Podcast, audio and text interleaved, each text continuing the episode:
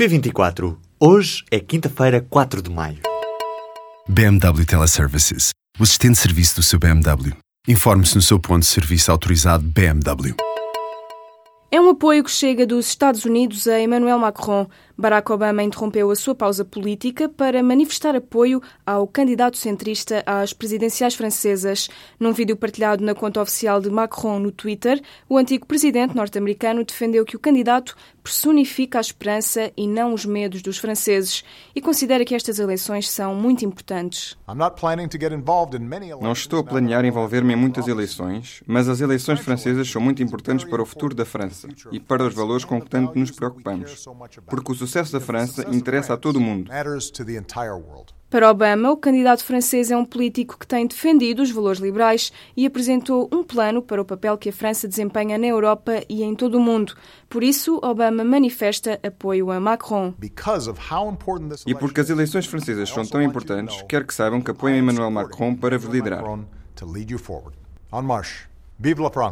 As eleições presidenciais francesas realizam-se no próximo domingo, dia 7 de maio.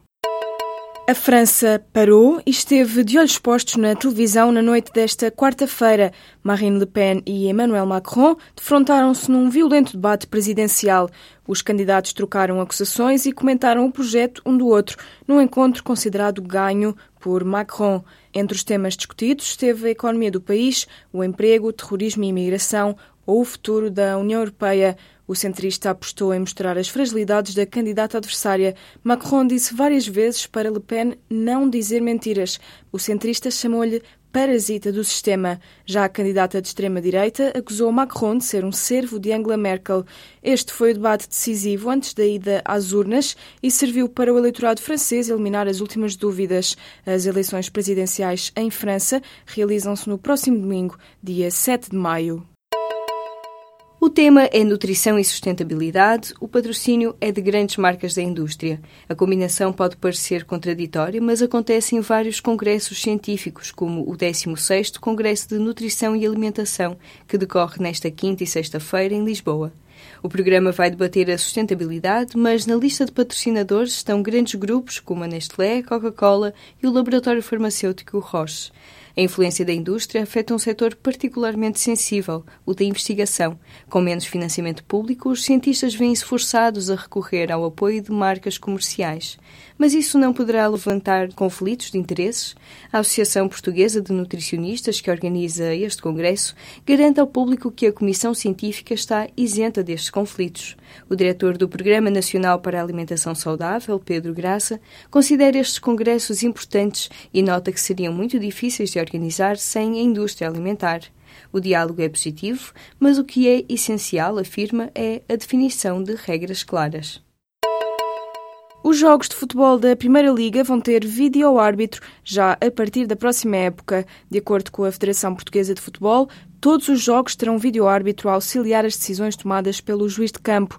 Os custos desta tecnologia estão avaliados em cerca de 2 mil euros por jogo e vão ser suportados por este organismo. Contas feitas, a Federação Portuguesa de Futebol deverá gastar 600 mil euros por ano, o que deverá obrigar a cortes noutros departamentos.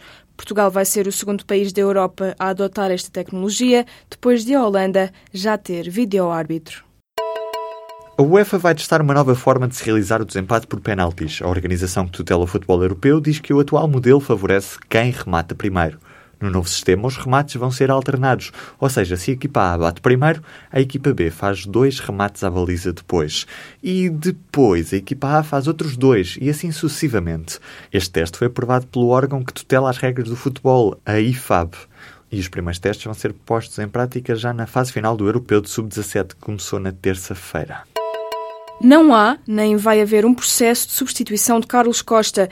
Quem o diz é Francisco Louçã. O economista e membro do Conselho Consultivo do Banco de Portugal considera que o conflito entre a maioria da esquerda e o governador está encerrado.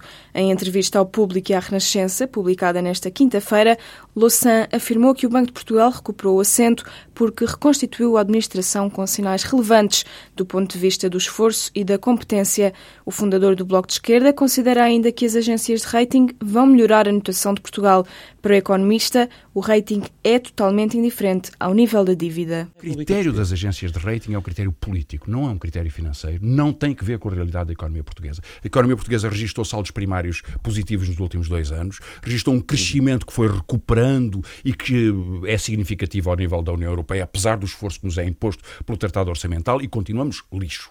Não muda nada. A única decisão é política. É por isso que a DBRS, que é uma sucursal do Banco Central Europeu, toma decisões políticas de manter Portugal fora do lixo. Louçã afirmou que o Estado tem a obrigação de propor uma reestruturação da dívida e insistiu que Portugal precisa de o fazer e apresentar o documento em Bruxelas.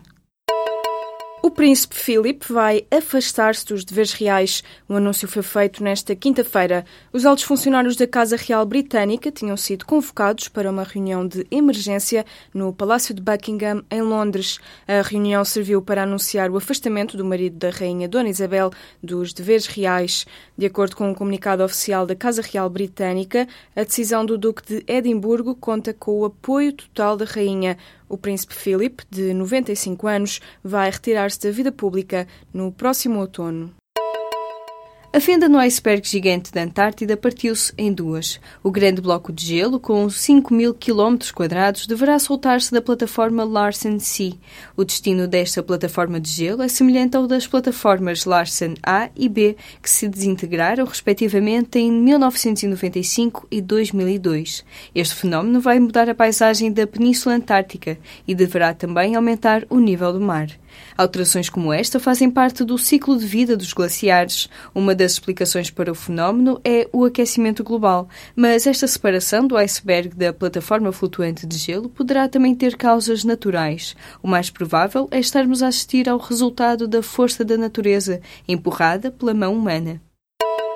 Pedro Sousa foi eliminado na tarde desta quinta-feira do Estoril Open. O tenista português perdeu frente ao luxemburguês Gilles Muller. Depois do afastamento de João Sousa, João Domingos e Gastão Elias, Pedro Sousa é agora o quarto tenista nacional a ser eliminado do torneio que se realiza nos campos do Clube de Ténis do Estoril. A Google alertou os utilizadores para falsos e-mails recebidos de contactos conhecidos que pedem para carregar num link direcionado para o Google Docs. O aviso surgiu depois de um grande número de pessoas ter queixado de que as suas contas tinham sido pirateadas. Ao carregar no link do e-mail, entra-se numa aplicação onde se pede autorização para continuar no Google Docs. Ao aceder, o utilizador permite, sem saber, o acesso a dados como os contactos de e-mail, espalhando também a mensagem pirateada. A Google informou na quarta-feira que está a desativar as contas infratoras.